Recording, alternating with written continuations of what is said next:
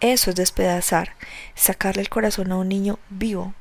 También dijo que el grupo delictivo formado por más de 40 hombres recibe protección de militares de Tacpan y Petatlán, la región con yacimientos de titanio.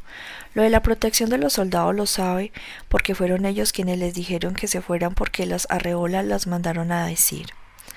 En Ajuchitlán del Progreso no sacan corazones porque sí. En realidad ahí se sientan las regiones mineralizadas de San Jerónimo y San Sebastián. Y una más, Santa Fe, zona de alteración, tierra de procesos hidrotermales. Cobre, plata, zinc y plomo son yacimientos comprobados en San Cristóbal y Santa Ana, donde está la mina La Fortuna, dentro de la zona de San Jerónimo. Los sitios para extraer ya tienen nombre y están bien localizados. Iglesia Vieja, El Escarpe, Prospecto, Las Chirimoyas, Los Generales y La Joya, entre otros. Hay uno, las canicas, donde se ha comprobado la presencia de 3.65 gramos de oro por tonelada de tierra, que en el lenguaje de la minería a cielo abierto significa miles de millones de dólares. Todo eso lo dice la Carta Geológica Minera, Ajuchitlán E14A85, elaborada por el Servicio Geológico Mexicano. Otros pueblos desplazados presentan las mismas coincidencias. El 2 de diciembre de 2010, 14 familias abandonaron la comunidad de la Laguna de la Sierra, Coyuca de Catalán, después de 30 asesinatos en 7 años. El 9 de agosto de 2013, corrieron a 80 familias del pueblo de San Juan Tejuehueltla, en el municipio de Totolapán. Ese mismo mes, otras 35 huyeron de las Chascuitas Totolapán. Legalidad a modo. Ahogado en oro, Guerrero es el quinto productor a nivel nacional con 7.828 kilogramos de ese metal al año, muy lejos de los 28.271 de Sonora, pero alcanzaron en cuestión de tiempo y más pueblos deshabitados. Pero alcanzarlo es cuestión de tiempo y más pueblos deshabitados. Con mucha dificultad aporta 1.5% del PIB nacional, según cifras del INEGI 2012 que lo ubica en el lugar 22, arrastrado además por un alfabetismo de 14.3% para una población total de 3.388.768 habitantes, de los cuales apenas el 5% se dedican al campo. La llegada de las mineras a territorios específicos se inscribe en la denominada economía del enclave, que consiste en extraer hasta el último gramo de un producto sin usar la tierra para otra cosa. El Estado concesionador del terreno explotado no ganará nada o casi nada fuera de cobros de impuestos y acuerdos esporádicos. Tampoco ganarán las comunidades donde se asiente la empresa. Los únicos beneficiados directamente de la mina serán los integrantes de las asambleas ejidales que hayan negociado a nombre del pueblo, los políticos que sirven de facilitadores para el otorgamiento de concesiones y el crimen organizado involucrado en la región y aún así les tocará sobras. El sistema minero exitoso es aquel que se lleva la riqueza de un lugar al menor costo posible sin dejar nada a los dueños del suelo. Ninguna compañía invierte en remediar daños ecológicos, ni cumplirá promesas o concluirá proyectos sociales. Podrá pintar la iglesia del pueblo, entregar obsequios el Día de las Madres, pavimentar tramos de carretera, ofrecer empleos, facilitar servicios telefónicos e Internet, brindar paliativos para enfermedades y pagar lo convenido con ejidatarios, aunque hará lo posible por evitarlo. La producción áurea de Goldcorp en los filos es fantástica. Considerada la más grande de América Latina, dejó ganancias por 4.742 millones de pesos en 2011. Pero eso no es lo mejor. Por lo que la hace tan atractiva son sus reservas, calculadas en 5 millones 100 mil onzas, que hoy equivalen a 117.810 millones de pesos. Cuando comenzó a producir en 2005, WorldCorp planeó ganancias totales cercanas a los 15 mil millones de dólares, según el Almanaque Minero Internacional. Aún así, la mina más grande de América Latina no es nada comparada con el resto de oro que hay en México, porque las reservas del país están calculadas en 83 mil millones de dólares, provenientes nada más de ocho proyectos mineros. El artículo 263 de la Ley Federal de Derechos es claro respecto a los pagos de las mineras por concesiones que son tan increíbles como el oro yaciente. Los costos de las concesiones no son como los de la canasta básica, ni están sujetos a índices inflacionarios. No los afectan fluctuaciones ni recesiones, tampoco el dólar ni el petróleo y se han mantenido así al menos desde noviembre de 2011. Y es que durante los primeros años de una concesión el gobierno mexicano cobra 5 pesos con 8 céntimos cada 6 meses por hectárea que aumentan conforme el plazo se extiende. Para el tercero y cuarto año sube a 7.60 pesos. Y cuidado porque después de 11 años las empresas pagarían 111.27 pesos, no como en otros países donde deben de pagar por las ganancias del material extraído. Otras leyes avalan los procesos de apropiación de las extractoras, las cuales encontraron la mayor de las facilidades en el gobierno mexicano, que poco a poco fue acomodándole la entrada a los corporativos, como sucedió con la reforma al artículo 27 constitucional, que tiene sus antecedentes en 1992, cuando una modificación permitía al país dueño de tierras transmitir el dominio de ellas a los particulares. En el marco de la reforma energética, la Constitución estableció que el dominio de la nación es inalienable e imprescribible y la explotación, el uso o el aprovechamiento de los recursos de que se trata por los particulares o por sociedades constituidas conforme a las leyes mexicanas no podrá realizarse sino mediante concesiones otorgadas por el Ejecutivo Federal y alcanza su mejor explicación cuando toca los hidrocarburos, pues no se otorgarán concesiones, pero para que el Estado obtenga recursos puede generar contratos con particulares para que exploren y extraigan. En cualquier caso, los hidrocarburos en el subsuelo son propiedad de la nación y así deberá afirmarse en las asignaciones o contratos. Dice, la peculiaridad de esta ley radica en la interpretación cuando lo extraído esté sobre el suelo, pertenece al que lo ha sacado. En esos términos modificaron 21 leyes en 2014. La última reforma a la ley minera, concretada el 11 de agosto de 2014, ordena que es propietario el uso de un terreno para mineros sobre cualquier otra actividad, garantiza 50 años la duración para las concesiones y otorga derechos durante 6 años sobre lo extraído. En el artículo 13 del capítulo segundo afirma que un pueblo o comunidad indígena tendrá preferencias y solicita una concesión minera siempre que cubra los requisitos. Hechos a modo, leyes y reglamentos también dejan vacíos en su interpretación, como la ley de inversión extranjera promulgada por Carlos Salinas Cortari y reformada por última vez en 2014, que se limita a decir que solamente los minerales radiactivos están vedados a los extranjeros y que el proceso de concesiones mineras debe ser iniciado ante la Secretaría de Relaciones Exteriores. El precio del oro se impone desde bolsas de valores de Toronto, Canadá y un bloque de bancos y transnacionales dan forma a un mercado que destroza la tierra donde se encuentra el metal. Ese BRIC tiene nombre, es la London Bullion Market Association, estructurada por el Banco Canadiense de Nueva Escocia, el británico HSBC, Darklice Capital de Inglaterra, el Banco de Alemania y la Sociedad General de Francia. La todopoderosa Barrick World Corporation tiene 27 minas trabajando en 8 países, escribe el investigador Carlos Pérez en el libro Aqua u Oro que repasa las relaciones del poder político con las extractoras que operan en América Latina y las consecuencias que han acarreado. La minería a cielo abierto se practica en todo el mundo y es en África, Asia y América Latina donde ha generado las peores atrocidades. No importa el gobierno que se tenga, y ni Venezuela, Uruguay, Chile, Bolivia y Perú han movido un dedo para detener la extracción. En América Central moviliza ejércitos para desplazar pueblos enteros y desaparecer opositores, como en Honduras, donde se registra la tasa más alta del mundo de homicidios de defensores ambientales. De manera opuesta, Canadá tenía hasta hace poco un registro de 10.000 minas abandonadas porque las empresas no cumplieron con las leyes que les exigen probar que no contaminan ecosistemas. Ninguna pudo hacerlo y prefirieron declararse en quiebra antes que remediar los daños. En México, las concesiones comenzaron a entregarse masivamente en el sexenio de Vicente Fox, iniciador de una etapa privatizadora que se gestó con Salinas y Cedillo desde 1994, desde una muda contrarreforma que abrió las puertas a extranjeros y a algunos mexicanos asociados a quienes les bastó una ojeada para ver que las riquezas naturales seguían ahí, intactas. Fox comenzó abriendo puertas a canadienses sobre todo, pero fue Felipe Calderón quien apuntaló la entrega. Siguió vendiendo y además cuidando esas inversiones desde una guerra contrainsurgente que confundió a la opinión pública porque diligentemente la nombró combate contra las drogas. El gobierno de Calderón supo fabricar una excusa para culpar de todo a los carteles. No en balde su registro de muertes violentas quedó en 121.683 de acuerdo con la INGI, 36% más respecto de Fox, quien dejó 74.586.000 y 95 desaparecidos.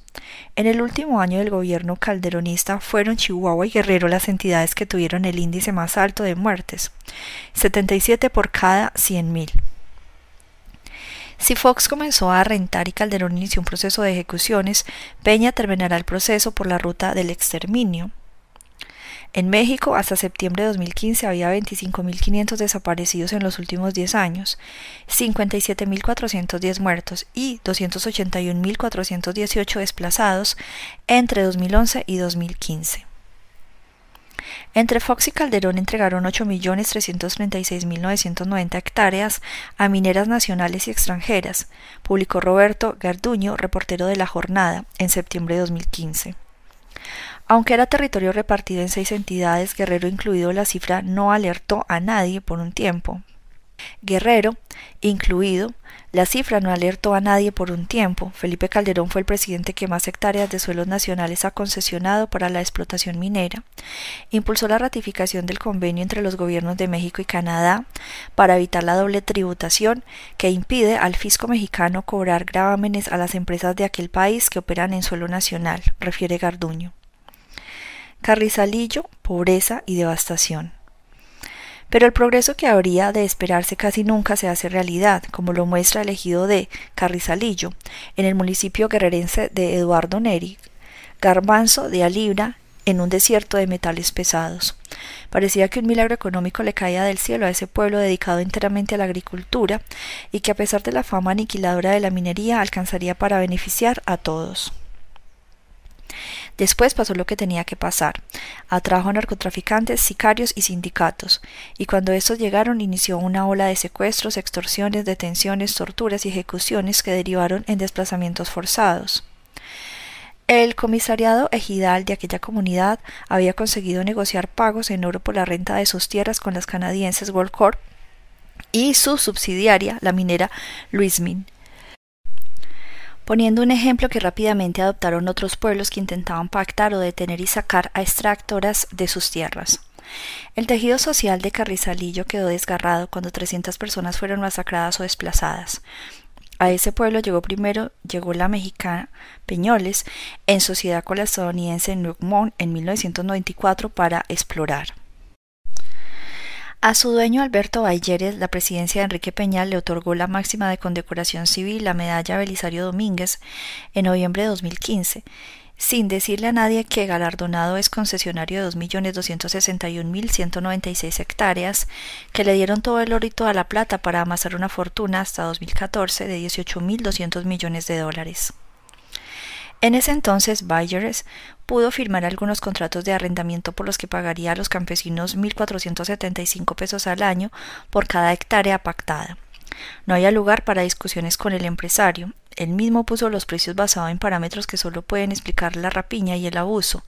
Así como rentó unilateralmente, decidió ceder las tierras a Louismin y World Corp, en realidad una misma empresa que en 2007 comenzó los procesos de extracción. Vecino del macroproyecto Los Filos, hoy el pueblo se muere de nada en las poco más de dos mil hectáreas que le tocan, o mejor dicho, no termina de morirse aunque le haya pasado de todo. La zona de Carrizalillo es una rica tierra montañosa que antes daba la mejor marihuana de México. Desde Nuevo Balsas hasta Mezcala los cultivos se cuidaban prácticamente solos, tanto que algunos llamaban a esa extensión que siempre ha estado maldita, marihuanolandia.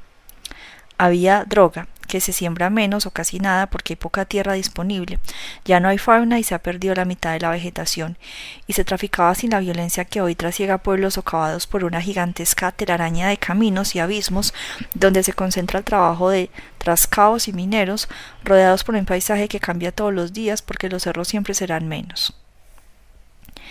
Sí, había levantones y asesinatos que tras la extracción del oro se dispararon en esa tierra que antes despendía del maíz, del frijol y la calabaza. Hoy apenas 20% se dedica al campo y de los 120 productores de mezcal que había solo quedan 5. Carrizalillo tuvo 1.257 habitantes en su época de bonanza entre 2008 y 2013, cuando su población creció repentinamente 25% y más de la mitad trabajaba para la minera, que había prometido contratar a todo el pueblo. Hoy apenas sobrepasa los 700 habitantes porque para noviembre de 2015, más del 30%, casi todos pertenecientes o relacionados con una familia local apellidada Peña, se habían marchado. En ese ejido no hay nada fuera de dos o tres misceláneas, dos iglesias, un minúsculo centro de salud, un kinder, una primaria y una telesecundaria. Una cancha de básquetbol, las calles empinadas, angostas, llenas de basura y una explosión de casas a medio terminar en obra negra. Algunas adornadas por agujeros de metralla contrastan con la supuesta bonanza.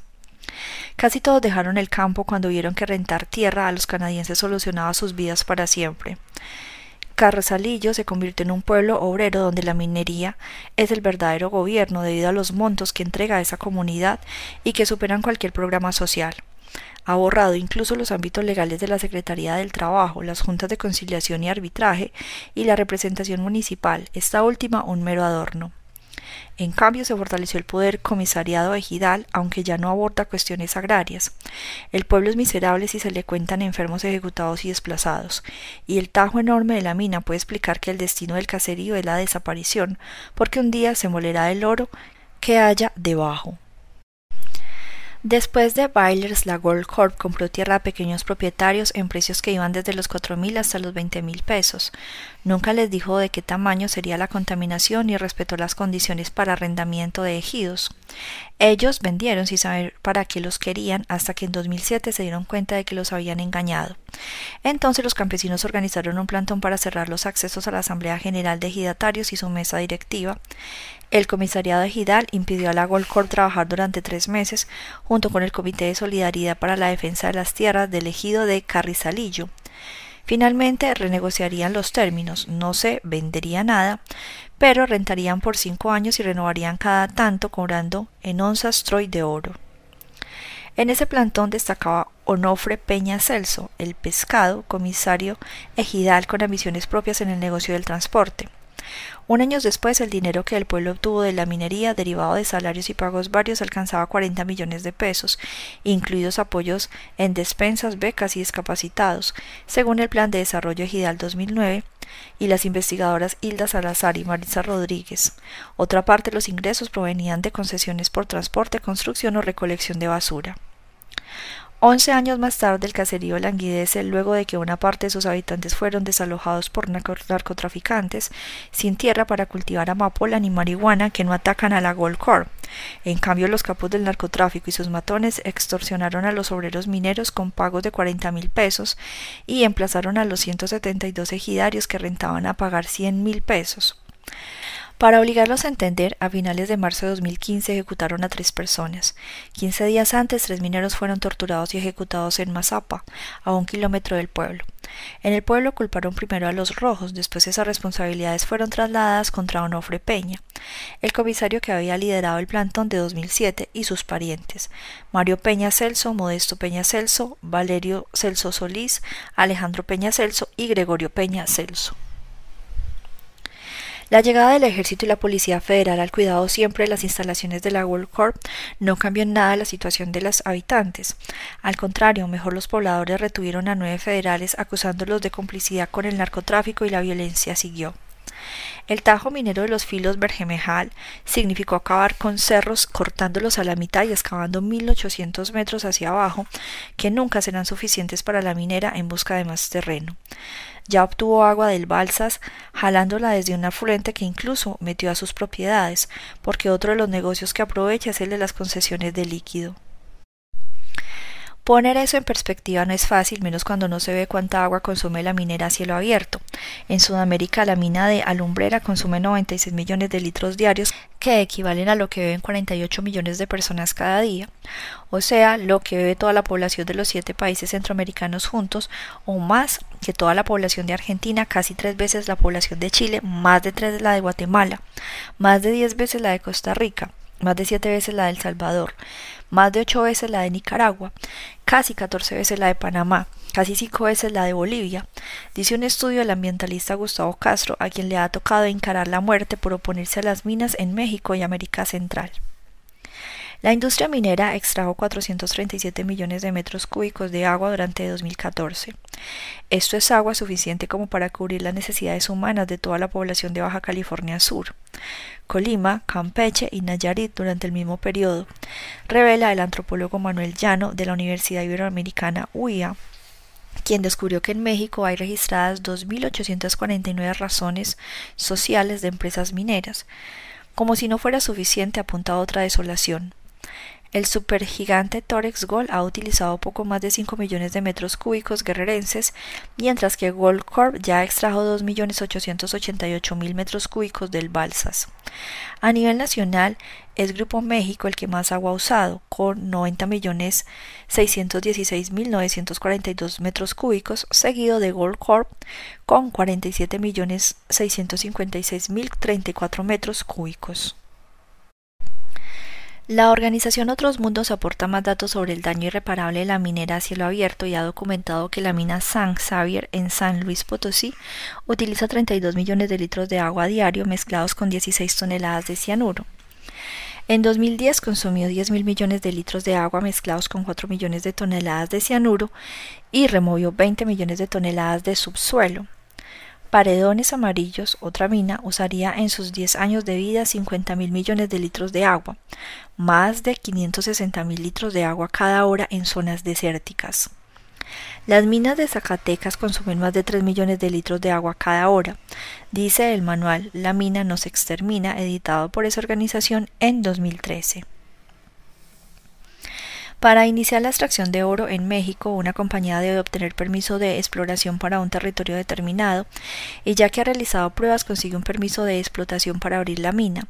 El proceso de obtención en una mina a cielo abierto significa triturar millones de toneladas de tierra para separar, primero en molinos de acero, el microscopio yacimiento del resto. Luego se utiliza arsénico que atrae las partículas de oro uniéndolas para separar después el oro del arsénico mediante la aplicación de carbón y que deja la pasta amarilla que luego será un lingote. También genera cianuro que se derrama en las aguas de los ríos o se entierra. En ambos casos resulta lo mismo porque se filtrará en el ecosistema local contaminándolo para siempre. El antropólogo Llano encontró que hay 230 grupos empresariales mineros que poseen 1.036 títulos de aprovechamiento de agua y que consumen en un año lo que necesitan 3 millones y medio de personas en un país en el que casi 14 millones, la población aproximada del Estado de México, no tienen agua en sus viviendas.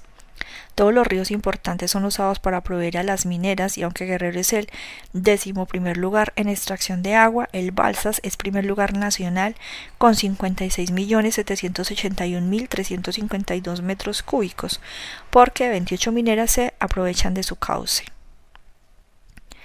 En Guerrero el Balsas lleva cianuro y lo reparte en las comunidades. La contaminación con arsénico provoca por la media luna cumple ocho años en la cuenca del Balsas. A principios de 2008 los ejidatarios del Real del Limón la Fundición y Nuevos Balsas en Cocula demandaban una investigación y denunciaban que la Secretaría de Salud de Guerrero, conociendo el tema, no había hecho nada a pesar de la muerte de personas y ganado, así como enfermedades derivadas de filtraciones venenosas. Se tenía programada a las 12 del día una asamblea entre pobladores y pescadores de Nuevo Balsas con autoridades estatales, federales y representantes de la mina para negociar una indemnización de 500 mil pesos anuales para los cerca de 700 pobladores por la afectación al sector pesquero de la minera canadiense Medialuna S.A. de CB, subsidiaria de Torres Gold Resources Inc., en el caudal del río Mezcala Balsas que abastece a la presa El Caracol.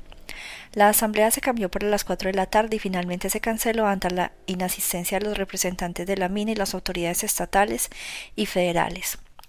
Los derrames de lixiviados posiblemente con cianuro llegan directamente al río. Según los registros de los pescadores, su producción cayó más del 80% por la contaminación del río.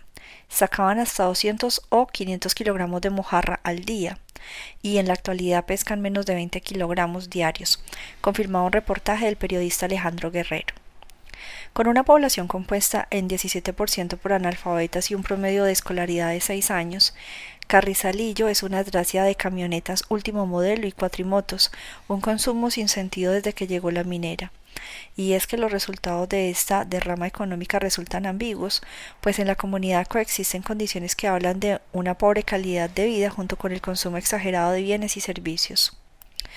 No se sabe con exactitud cuántos de sus pobladores han sido asesinados, pero quien encontró un número fue una reportera del Universal, Vania Pillonaut, quien en noviembre de 2015 contabilizó 68 ejecuciones, aunque la estadística del Sistema Nacional de Seguridad Pública dice que en el municipio de Eduardo Neri, donde está Carrizalillo, ha habido 54 homicidios en los últimos cinco años. Los ejidatarios cobraban a la Gold Corp 3.5 onzas de oro al año por la renta de sus terrenos, 800 mil pesos por cada uno de los 179 que eran, para finales de 2015, dice Vania, 10 de ellos habían sido ejecutados, una cifra que para la World Corp, que gana unos 6 millones de pesos al año, no significa nada. En la entraña de la minera canadiense se entretejen más asesinatos. Los que mueren al final entienden que la actividad del corporativo sacrifica, si es necesario, como le pasó a Onofre Peña Celso, a quien acusaron de ejecutar a tres comerciantes de Carrizalillo, una madrugada con olor a tumba que no terminó de aclarar los sucesos. El caso de la familia Peña, cuyos miembros se encargaron de negociar en 2007 con la minera, corresponde a estrategias del narcotráfico para desintegrar cualquier disidencia, porque hasta la fecha 300 miembros o afines han sido desplazados. Culpable o no, a Onofre no le perdonaron y el mismo fue ejecutado en Iguala junto con su padre y otro pariente en plena calle el 11 de octubre de 2015. Peña Celso era también familiar de tres mineros de World Corp secuestrados y asesinados el 14 de marzo de ese año, a quienes hallaron en una fosa arropados por el misterio de lo que pasó, que no lo es tanto cuando se recuerda que él había conversado con la minera como comisario ejidal. Esos tres muertos eran Mauro Galicia Peña, Juan Carlos Peña Celso y José Elimerino González, quienes, según los parientes, se habían negado a pagar extorsiones. Otros ocho integrantes de esa familia han sido asesinados desde 2013 y unos 35 despedidos de la mina. Los que sobreviven culpan a los rojos de haber infiltrado a la minera y al mismo comisariado, la Secretaría General del sindicato, el Agol Corp, a empleados y policías comunitarios. En el lejano 2007, la World Corp entregó 13.950.000 pesos a los comuneros como muestra de buena voluntad. Dos años después, un paro de tres horas y el pago de 36 millones de pesos demostraron a todos que el verdadero poder radicaba en el control del comisariado Gidal, porque negociaban servicios y montos. Entonces el pueblo se dividió buscando ese trono de muerte porque las ejecuciones siguieron. El encargado del Consejo de Vigilancia de Carrizalillo, Ricardo López Vargas, de 38 años, ex aspirante a la comisaría Gidal, fue muerto cuando escapaba en una camioneta perseguido por encapuchados en octubre de 2015, y un trabajador, Héctor Sabino Prado, asesinado el 30 de diciembre de 2015, son parte de una larga lista. Además, los pobladores denunciaron la existencia de fosas clandestinas, con al menos 60 cuerpos en los alrededores y el paso de camionetas cargadas de cadáveres. Carizalillo es el reflejo de Iguala con sus casas baleadas. Hoy basureros domésticos que en eso se transformaron cuando sus moradores se marcharon sin voltear, acosados por la Policía Federal o por sicarios que para ellos era lo mismo. Esa comunidad es como son cientos de pueblos en Guerrero devastados de esa manera. A lo lejos, a dos kilómetros, las minas a cielo abierto son un corte entre los cerros por donde avanzan los gigantescos Caterpillar 795 FCA aplastados por las 300 toneladas de tierra que lleva cada uno arriba y abajo. Los obreros ganan en promedio 3,26 dólares canadienses por hora, 13.20 pesos mexicanos, aunque en Canadá esa misma labor cuesta 30 dólares la hora. Por la tarde, explosiones para aflojar los terrenos bañan a Carrizalillo de un polvo amarillento. Lo que llega al pueblo no es cianuro, que contamina 5 de los 5 de los once pozos de la comunidad. El patio de lixiviados ocupa unos 500 metros cuadrados que desde lejos parecen lagunas apacibles, porque Esta se encuentra más arriba. No es cianuro, pero no se salva de esa nube permanente sobre el pueblo que en realidad es un compuesto de metales pesados con mercurio, plomo, cadmio y arsénico que desde hace una década flota y que ya provoca nacimientos prematuros, pruritos, infecciones oculares e intestinales, reporta la red mexicana de afectados por la minería REMA. En 2007 los campesinos presionaron, negociaron y consiguieron más de lo que imaginaban. La minera tampoco les escondió sus intenciones de remover el cerro en el carrizalillo estaba sentado. Y como pagaron bien por la renta de las tierras, al principio nadie dijo nada, aunque ya se había registrado por lo menos un desalojo y algunos detenidos. Inicialmente el pago anual por la renta de la tierra fue de 2.6 onzas de oro para cada ejidatario, que recibía 108 mil pesos por tierras de uso común, aunque otros cobraban hasta medio millón de pesos por parcelas individuales. Hubo quienes ayudaron de buena fe a los ejidatarios, como el Centro de Derechos Humanos de la Montaña Tlachinoyan y la organización Procesos Integrales para la Autogestión de los Pueblos, PIAP que hasta donde pudieron explicaron para que los pueblos se enteraran de las consecuencias ambientales y de salud y de los procesos legales a seguir. Tlachinoyan documentó la contratación de por lo menos 30 niños que trabajaban hasta 12 horas diarias. Las negociaciones en Carrizalillo fueron seguidas con toda puntualidad por ejidatarios de otros pueblos a donde habían llegado las mineras. En los ejidos invadidos por las extractoras se conocían con asombro los pagos en oro que hacían los extranjeros y entonces se decidieron organizar sus propios bloqueos como sucedió en la cercana Media Luna y los poblados de la Fundición y Real de Limón. De esto, del ejemplo de las aparentes victorias de Carrizalillo, las mineras estaban más que conscientes. La World Corp palía al desastre ambiental y de salud que causa tratando bien a quien emplea, a cambio de desviar, contaminar cursos de agua superficiales y profundos, y luego desaparecerlos de matar aves, porque en Carrizalillo instaló la alberca de lixiviados dentro de un área de importancia para la conservación de aves. De envenenar plantas que consumen los animales, a los empleados les dan un montón de dinero como los codiciados bonos anuales que todos se disputan porque el más bajo otorga ochenta mil pesos, pero el más alto un cuarto de millón.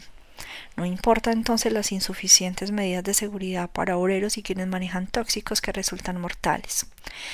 Como confirmando la buena suerte del pueblo, la compañía ha pavimentado la carretera hacia Mezcala e instalado un centro de cómputo y un taller de costura, abandonados casi al momento porque en el pueblo habían cambiado los valores. Ahora el dinero estaba por encima de lo comunitario. Carrizalillo enseñó a las mineras una forma de negociar con las comunidades, la mayoría de las cuales estaban de acuerdo en que se extrajera en sus terrenos a cambio de una buena paga sin pensar cómo sería el futuro cuando las compañías se marchen. Las mineras dispuestas a pagar incluso lo justo identificaron el verdadero problema en los defensores sociales y las organizaciones comunitarias que concientizan a los habitantes y les hacen ver la destrucción que dejarán. El pueblo de Carrizalillo venció a la World Corp en las negociaciones de 2007 que terminaron cuando se firmaron acuerdos en Chilpancingo el 2 de abril de ese año, o por lo menos eso se pensó porque ese día hubo fiesta sin conocer el poder de una superminera. Tanto la desestimaron que se olvidaron de que el valor más preciado siempre será el bien común. Esos acuerdos resultaron el principio del fin para el pueblo. La minera sabedora de que los ejidatarios no defenderían sus tierras sino el pago de una renta por ellas y en esos confundieron su dignidad, se limitó a cumplir los acuerdos elementales y dejar que esa supuesta bonanza se filtrara en la pobreza ancestral de los carrizaleños que por una vez en sus vidas sintieron que habían ganado una guerra. Solo por si acaso la Gold Corp volteó de reojo a ver las actividades del narcotráfico que hasta entonces se había mantenido al margen de esos conflictos, preocupado más bien porque también sus tierras de cultivo eran tragadas por las minas, cuyo poder económico ya estaba aprobado, era inagotable e imposible de vencer hasta para ellos. La guerra en las zonas mineras es abierta y permanente. ¿Cómo llegó al país a descomponerse de esa manera? El desdén y la soberbia arrasan con la vida, la dignidad y el patrimonio de los mexicanos. El país ha quedado atrapado entre las armas de fuego, los grupos criminales y los fusiles de asalto de las Fuerzas Armadas. El asesinato y la desaparición de estudiantes no es un tema nuevo, pero los casos recientes tampoco entierran el pasado. Capítulo 9. Abran, los vamos a matar. Lo que quedó del cuerpo de Julio César para el 12 de febrero de 2016 era lo que sus verdugos querían, una lección de terror visual. El dolor y el miedo se han extendido durante casi dos años y ni Guerrero ni Ayotzinapa pueden olvidar el rostro del joven estudiante normalista. El cadáver de Julio César fue recogido por Lenin, Marisa y el resto de la familia en la Ciudad de México en servicios periciales de la PGR, cuando los estudios forenses terminaron por fin tres meses después de que el cuerpo ingresara a esas instalaciones. Pero si verlo desollado representó la peor pesadilla, ir por los restos fue el extremo de la inmisericordia, y solo ellos saben que otras cosas pueden pasar y se pueden sentir. Ese momento con el cuerpo o los trozos delante, el olor del laboratorio agobia, y el intenso tufo de la putrefacción queda grabado en la memoria de la familia Mondragón. La reportera Diana del Ángel describió cómo pudo, ahogada en la impresión que le penetró primero por la nariz, el tamaño real de aquella barbarie que se eterniza en una fotografía descarnada de una mano invisible y perversa, difundió a través de las redes sociales la mañana del 27 de septiembre de 2014. El torso está desnudo, una costura atraviesa por la mitad su caja torácica. Su carne va del color moreno claro al oscuro, pasando por el morado. En lugar del cuello hay solamente un gran pedazo de piel negra, pues su cabeza tuvo que ser retirada. Sus extremidades se han vuelto muñones, porque también retiraron huesos de pies y manos, y en su pierna izquierda faltan los tres pedazos de la tibia recién cortados por la prueba de ADN. La noche del 26 de septiembre de 2014, Iguala, llena de policías, sicarios y militares, bailaba como si nada al son de la canción El cangrejito playero, del grupo de moda La Luz Roja de San Marcos, y aclamaba a fuerza o convencida la dictadura sanguinaria de los esposos Abarca, José Luis y María de los Ángeles, alcalde y presidenta del DIF municipal. A las 21.30, cuando tres camiones con estudiantes normalistas de Ayotzinapa llegaban al centro de aquella ciudad. Para esa hora un operativo contra insurgentes se desplegaba invisible por la oscuridad del transurbano, coordinado por el C4, que entregaría por lo menos en dos ocasiones el control de la información a militares que accedería a reportes en tiempo real de una cacería por las calles que solamente repetía lo que ya pasaba en Guerrero, por lo menos desde 1960. La misma historia, los mismos muertos, ningún culpable y las calles anegadas en sangre que esta vez en 2014, después de las 12 de la noche, limpiarían bomberos tallando el pavimento de la Juan N. Álvarez centímetro a centímetro para que nada quedara. Evelia Baena vivía en el centro de Iguala y vio los sucesos del 26 de septiembre desde la superfarmacia Leiva. Esa noche la familia celebraba el cumpleaños de uno de los hijos y tenía una reunión. Meses antes, desde el gobierno estatal había sido promovida una campaña en medios de comunicación en Iguala y otras ciudades de Guerrero contra los normalistas de Ayotzinapa, que los retrataba como ladrones de autos mantenidos y revoltosos. Lo del robo de autopartes y vehículos sí ocurría, pero no eran ellos quienes lo hacían. Cuando se suscitaron los desvalijamientos, dice Evelia, las personas que uno veía no parecían estudiantes de Ayotzinapa. Si uno va a la normal y ve a los estudiantes, sus rasgos son de la gente de la montaña, y los que andan desvalijando y los que andan robando no son de la montaña. No se les ve rasgos de estudiantes. Ya había una campaña de desprestigio, los normalistas pedían en sus boteos con respecto, nunca agredían y la gente les cooperaba casi siempre porque ya sabía, ya los conocían. No solo se trataba de enlodar la imagen de los normalistas, sino de introducir y fijar la idea de una violencia que provenía de ellos, capaces de cualquier cosa con tal de lograr lo que buscaban. Llevarse camiones pronto resultó lo de menos desde esa imaginación oficial, porque se esparcieron otros rumores que involucraban al narcotráfico y a los propios alumnos como militantes de cárteles, los rojos o los ardillos. Por eso fue fácil para los policías llegar a las 21.30 y gritar a la multitud que se dirigía a sus casas después del baile, vienen los rojos, vienen los rojos. Y mientras los agentes vociferaban, sacaron las armas y apuntaron a los peatones que iniciaron una desbandada buscando ponerse a salvo. Pero eso duró poco, muy poco, porque de inmediato la gente se dio cuenta de que quienes llegaban eran estudiantes y que algunos bajaban de los autobuses con piedras y palos, pero sin armas de fuego. Evelia Baena saldrá a la calle horas después y caminará por el centro para ir a la superfarmacia Leiva y atestiguar desde ahí lo que toda la ciudad sabe, pero que nadie ha dicho porque los detalles costarán la vida. Evelia, sobreviviente a tres atentados y tres amenazas de muerte, es hoy una desplazada debido a la oposición que mantuvo contra la transnacional minera Media Luna y que obligó al gigante canadiense Teccominco a parar actividades durante cuatro años. Para ella esa madrugada no es diferente de lo que ya ha vivido.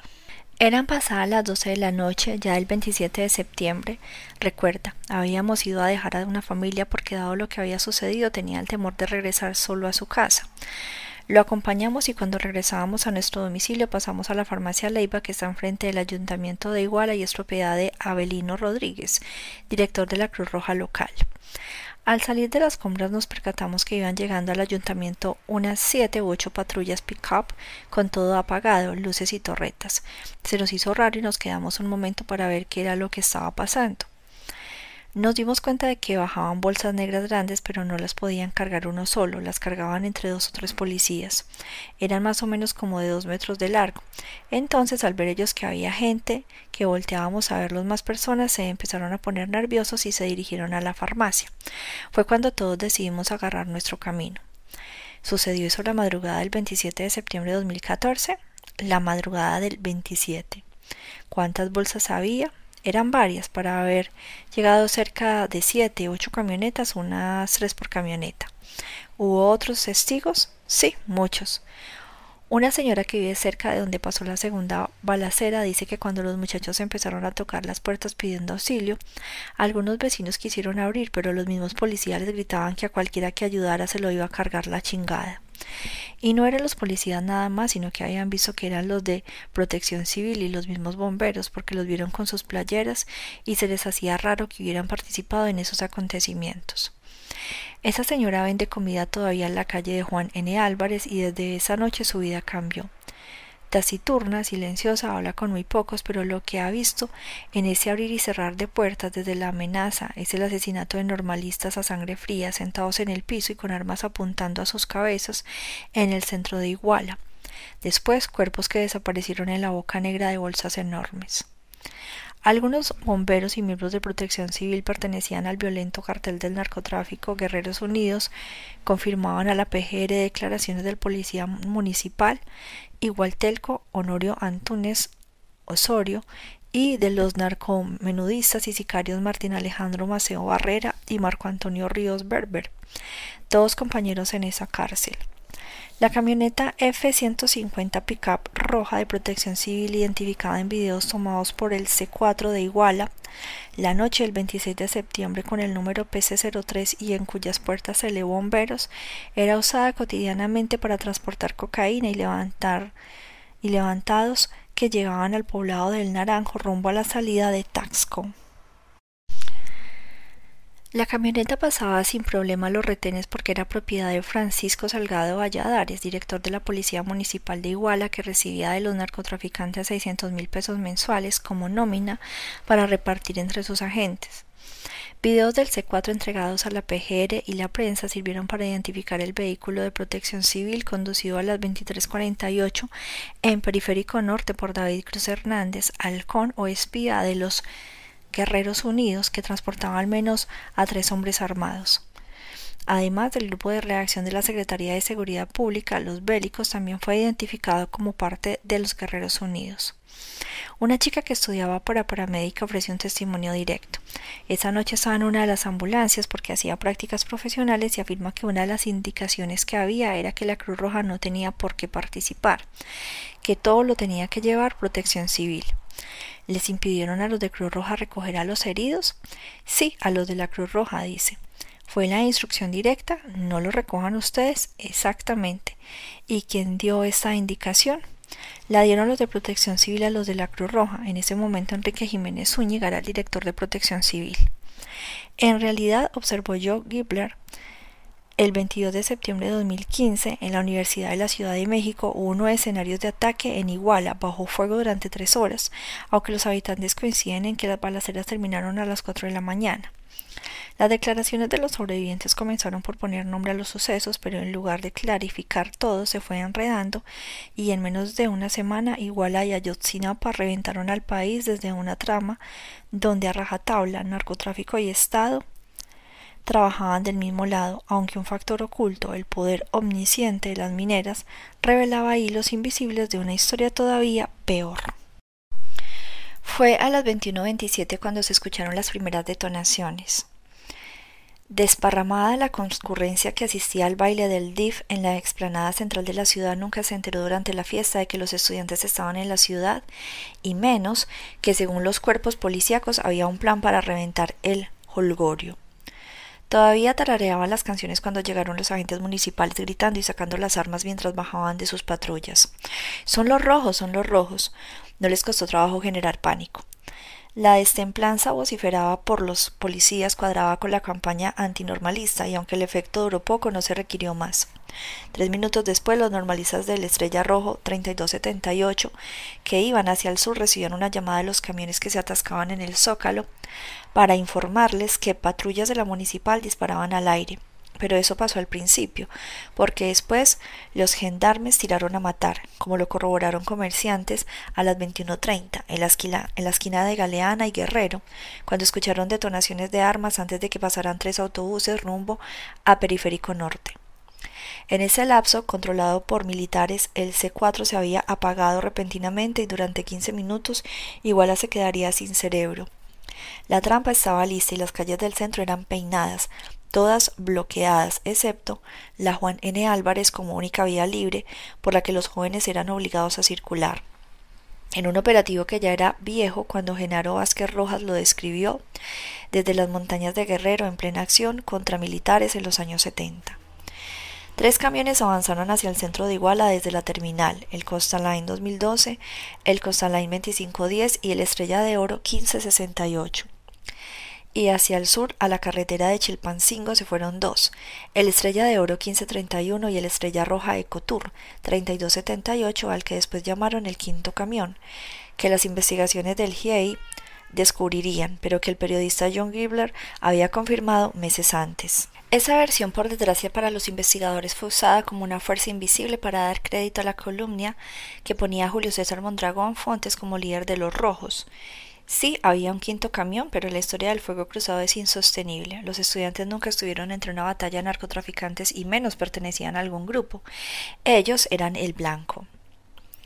La PGR sostuvo al principio que solo habían estado involucrados cuatro camiones, aunque los sobrevivientes aseguraron que había otro transporte. Finalmente la PGR lo aceptó y presentó fotografías de una unidad que no era el Estrella Roja Ecotour 3278, una diligencia absurda que le costó todavía un poco más de su maltrecha credibilidad. A esa hora, a las 21.27, Julio le diría por chat a Marisa, están disparando, amor. Le siguió otra frase, oracular y definitiva que al joven se le escapó sin pensar de labios y dedos. Probablemente pierda la vida. Envió el estudiante en otro mensaje a su mujer, también a las 21.27. Los primeros disparos en el centro de Iguala aparecían a las 21.34 efectivamente lanzados al aire. Sin embargo, los estudiantes aseguran que una cuadra antes de pasar por el zócalo las balas se impactaban en láminas y cristales de los autobuses con la clara intención de hacerles daño, no solo de asustarlos, cuando se encontraron con el primer cerco. El policía municipal Raúl Cisneros dijo que los normalistas al bajar de los camiones los habían sujetado por la espalda y en respuesta al menos él cortó cartucho y tiró para arriba con su AR-15 y en esa cuadra señala por la mole amarilla de una tienda Electra. Las detonaciones solo confirmaron a Julio César Mondragón lo que ya sabía. Nos están reprimiendo, le dijo Marisa a las 21.29. Un minuto después, una patrulla municipal cerraba periférico norte a la circulación, según imágenes del C4. De acuerdo con la versión del chofer del Costa Line 2012 que encabezaba esa caravana, una patrulla le cerró el paso sobre Galeana. Entonces diez alumnos se prepararon para bajar armados con piedras y palos. Lloviznaba cuando vieron que los seguían al menos seis patrullas, dijo el estudiante Junifer Pedro Barrera Cardoso quien recordaba los números de cuatro de ellas, 017, 018, 020, 027, a las que se sumaron después la 09, 023, 003, 024, 002 y la 011. Calculó desde su asiento en la parte trasera al menos una treintena de agentes armados todos. Los alumnos tomaron una determinación aunque el chofer se les había adelantado y él mismo decidió detener el camión por completo. Los jóvenes bajaron para conocer las razones de los policías y la respuesta fue una ráfaga que dispersó a los normalistas. No todos pudieron subir de nuevo el camión que ya arrancaba para escapar. Quienes no lo hicieron fueron quedándose a pesar de correr, perseguir la unidad que avanzó hasta que una patrulla municipal solitaria, la 002, los volvió a bloquear, deteniéndolos otra vez. Los jóvenes arrojaron piedras contra los perseguidores que eran menos que ellos y por eso se replegaron huyendo de plano. También los otros dos camiones quedarían atrapados en el tráfico y los ocupantes del Costa Line 2510 bajarían para caminar junto al autobús. A esas alturas la persecución se había convertido en un juego sin nombre que conducía a los normalistas al final de la calle Juan N. Álvarez, donde se los daría un respiro para luego terminar de aplastarlos. En realidad, eso tenía nombre. Era una operación practicada contra los guerrilleros de Genaro Vázquez. La peinada o el peine le habían llamado. Y en medio de todos los mensajes entre Julio y Maris apenas podían seguir, uno ocupado en defenderse y la otra preocupada por su pareja urgiendo respuestas, escribían apresuradamente. La transcripción hecha aquí recoge los mensajes con su gráfica original. Amor, por favor, ten cuidado, te amo y no quiero perderte. Escribía Marisa Mendoza a las 21.31 con el espanto reflejado en la pantalla. Disparaba su angustia que apretaba como podía el teclado de su equipo. Lo siento, respondió él. Todo había cambiado para ellos y la conversación que los acompañó a lo largo del día se borraba de golpe ante la realidad que los disparos le imponían. Vete de ese lugar, le pidió Marisa a las 21.32, por favor. Los jóvenes intentaban quitar una patrulla que cerraba el paso con el puro esfuerzo físico, pero antes de conseguirlo más policías los alcanzaron. En un santiamén seis patrullas estaban rodeándolos, a cien o ciento cincuenta metros de distancia. El policía municipal Miguel Ángel Hernández Morales, quien conducía la unidad 22, confirmó que se había atravesado interceptando los autobuses en Emiliano Zapata, sobre la avenida Juan N. Álvarez. El tráfico estaba prácticamente detenido porque cuatro minutos antes terminaba el baile de la presidenta de DIF. La gente tomaba el rumbo de sus casas y los camiones. Uno solo era tan ancho como la Juan N. Álvarez, naufragaban metidos en una ratonera. Es tarde, le dijo Julio César a Marisa entre las 21.30 y las 21.31. Desmadramos una patrulla, nos vienen correteando. Estás loco si te quedas, le escribió Marisa a las 21.34. Entiende que te vayas. Entonces los policías abrieron fuego. Los jóvenes se refugiaron entre el primer y segundo camión tirados en el piso para protegerse. Allí estaban entre 20 y 25 normalistas, acribillados por todos lados, incluso por la parte de atrás del tercer autobús, el Estrella de Oro 1568. En ese sitio cayó herido con una bala en la cabeza el normalista Aldo Gutiérrez Solano, de 19 años, mientras empujaba uno de los vehículos atravesados de la municipal. Quedó tendido y hasta hoy permanece con muerte cerebral. En ese momento nadie lo pudo ayudar porque la policía mantuvo a raya a los normalistas disparándoles de acuerdo con los registros del C4 a las 21.53 que milagrosamente se reconectaba y volvía a transmitir. Cuando una llamada de emergencia pidió ayuda porque había un herido, tiene la lesión en la cabeza. Una ambulancia de la universidad trasladó al estudiante al Hospital General Jorge Soberón Acevedo, de Iguala, donde fue ingresado a las 22.07. Sin embargo, los estudiantes aseguran que la atención médica tardó en llegar más de media hora. Los mensajes de la pareja llegaban ahora demorados. El celular de Marisa lo recibió uno por uno, es verdad, aunque el registro de la hora no concuerda con ese orden. La conversación con la balacera encima es de todas formas consistente. Cuídate y cuida a mi hija, le dijo Julio César a Marisa en tres mensajes seguidos a las 21.31. Dile que la amo. Bye. Los disparos empujaron a los chicos a la parte trasera de los camiones donde gritaban que no estaban armados, que no siguieran tirando, y el pánico se apoderó de todos. Los estudiantes que tenían celular enviaban mensajes y marcaban a Yotzinapa diciendo que los estaban ametrallando, que necesitaban ayuda. Quienes estaban de guardia recuerdan que los mensajes llegaban a granel, pero quienes los recibían no podían saber bien a bien la gravedad de Iguala. No lo supieron sino hasta que un alumno originario de Tlaxcala les confirmó, les están disparando y ya había un muerto. Equivocado porque pensó que Aldo Gutiérrez había fallecido, de todas formas tenía razón, los estaban matando. Cuídate, me voy, me carga la verga, repitió Julio César a Marisa en otros tres mensajes a las 21.32. El alumno de primer año Cornelio Copeño Cerón, que había ingresado a la escuela el 25 de agosto de 2014, recuerda que apenas salir de la terminal de Iguala llegaron tres patrullas con cuatro policías cada una y les dispararon. Los agentes iban armados con rifles y pistolas. Copeño contabiliza tres lesionados por disparos en su declaración a la Fiscalía General de Justicia y para cuando los estudiantes salieron de su refugio con las manos en alto para demostrar que no tenían armas, los policías ya no estaban para contemplaciones. Los disparos no cesaron y de pronto otro de los normalistas había caído. Era el güero, que ya herido estaba tirado frente a un autobús. Háblele a una ambulancia, gritaron los jóvenes como si no supieran que los policías jamás lo harían. Todavía uno de sus compañeros intentó acercarse al herido para auxiliarlo, pero la policía lo rechazó con una andanada. ¿Qué hacemos? Se muere el güero, dijeron entre ellos, hasta que a cuatro se les ocurrió una estratagema. Saldrían del parapeto con las manos en la cabeza en señal de rendición y se acercarían a el güero, quien además padecía asma, lentamente para moverlo, alejarlo de la línea de fuego de donde sacaron valor para ponerse entre el herido y las balas, comprobar la gravedad y todavía aguantar otra ráfaga, acatar la orden de agacharse arrimándose al suelo mientras los policías disparaban, aunque fuera al aire, no puede saberse si no se conoce a Yotzinapa. Rodeados por el fuego de la policía que se divertía, anajenada, todavía dejaron que los estudiantes se les acercaran y los escucharon pedir auxilio. Y los policías se burlaron de los estudiantes, se rieron de ellos y negaron la ayuda. No puedo ir, me dijo Julio César a Marisa a las 21.32. Mis amigos están en peligro. Julio, por favor, no me dejes así, respondió Marisa a las 21.34. Ella esperaba más señales del otro lado del teléfono en la lejana Tlaxcala. No había noticias del enfrentamiento aún, pues esas comenzarían a circular, sobre todo por redes sociales después de la medianoche cuando se revelaba el conteo de los primeros desaparecidos, muertos y heridos. Bajo las balas los alumnos solo pudieron dejarle a el güero una playera para cubrir la herida, regresar y resguardarse. La intentona de ayudar había fracasado y ahora sin ver supieron que estaban rodeados por todas partes. Había otro normalista alcanzado, rozado por una bala a la altura del pecho, que esperaba el milagro de la ambulancia. Nadie sabía lo que había pasado con los otros camiones, si también habían sido baleados, ni la suerte de sus tripulantes. Pero el milagro de la ambulancia ocurrió porque al menos las sirenas se acercaban. Qué extraño país es ese, donde los que tiran a matar permiten el paso para retirar al herido, caído justo cuando es blanco que nadie, ni el de peor puntería, puede fallar. Llegado al auxilio, el herido fue atendido y trasladado al hospital Soberón, ingresado a las 22.45. Pero que los estudiantes recibieran atención médica no significa que los policías dejaran de disparar.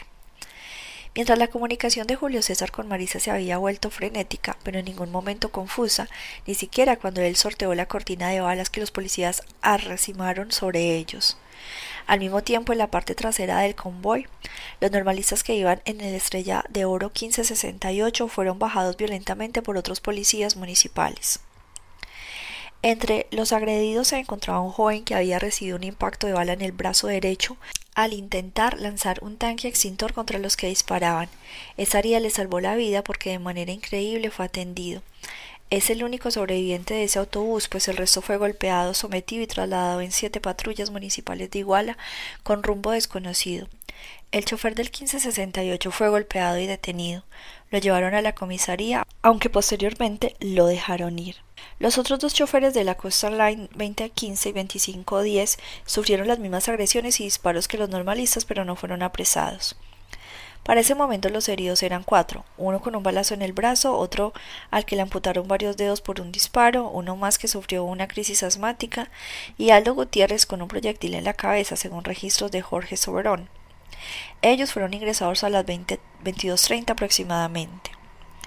A las 21.35 comenzó a lloviznar y ya las patrullas municipales se llevaban entre 25 y 30 alumnos del camión Estrella de Oro 1568. Ya, amor, mataron a uno, le dijo Julio César a su pareja a las 21.34. ¿A uno? ¿Quién? ¿Normalista policía? preguntó Marisa a las 21.44. Normalosta, respondió Julio César de inmediato con la inminencia de la muerte encima.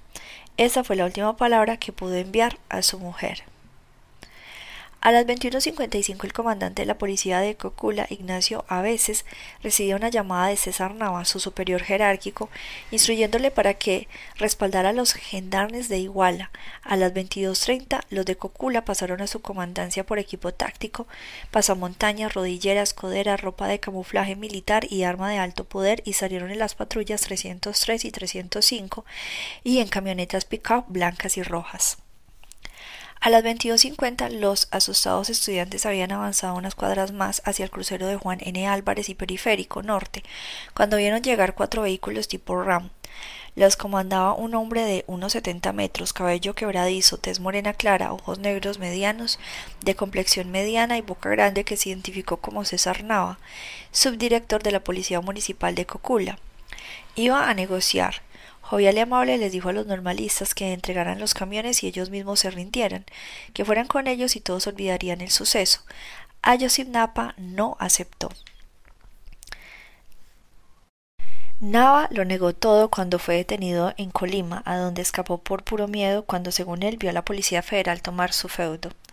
Vivía en Cocula donde su esposa tenía una tienda y siempre ha negado su participación aunque ofreció todo el apoyo al director de la policía de Iguala.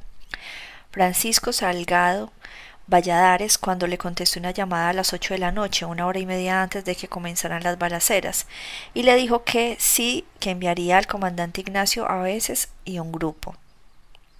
Después fue por sus hijas, una de las cuales estaba en una discoteca en el centro de la ciudad, y cuando llegó por ella los jóvenes se escondieron bajo las mesas. La otra asistía a una iglesia. Una vez juntos, las llevó a su casa. Pero ese peregrinar por las calles lo hace decir que la ciudad era un caos, toda la gente corría. A salvo las hijas, el comandante Aceves llegó por él a las puertas de su casa. La patrulla 302, 303 y 305 aguardaban a su jefe. Se fueron por periférico hacia Juan N. Álvarez para unirse a cinco patrullas de Iguala. Quítate, le dijo uno de los policías locales, quítate que están haciendo detonaciones. Nava diría, yo, la verdad, no las oí refiriéndose a las detonaciones que literalmente se escuchaban por todo Iguala. Caritativo como padre no fue, no lo fue cuando le tocó encarar a los estudiantes. Se van a arrepentir el resto de su vida por haber entrado a Iguala. Más tarde venimos por ustedes, les dijo el policía cerca de la esquina de Periférico y Juan N. Álvarez. Nava afirmó después otra cosa, y él mismo, según el expediente de la PGR, se apuntó como uno de los tres policías que se llevaron al normalista con asma y lo entregaron a una ambulancia, y dijo que los policías de Iguala habían visto que los tripulantes de los camiones hicieron detonaciones. En su declaración sostuvo que los normalistas portaban armas aunque nunca las vio. Los policías de Iguala me dicen que no me acercara.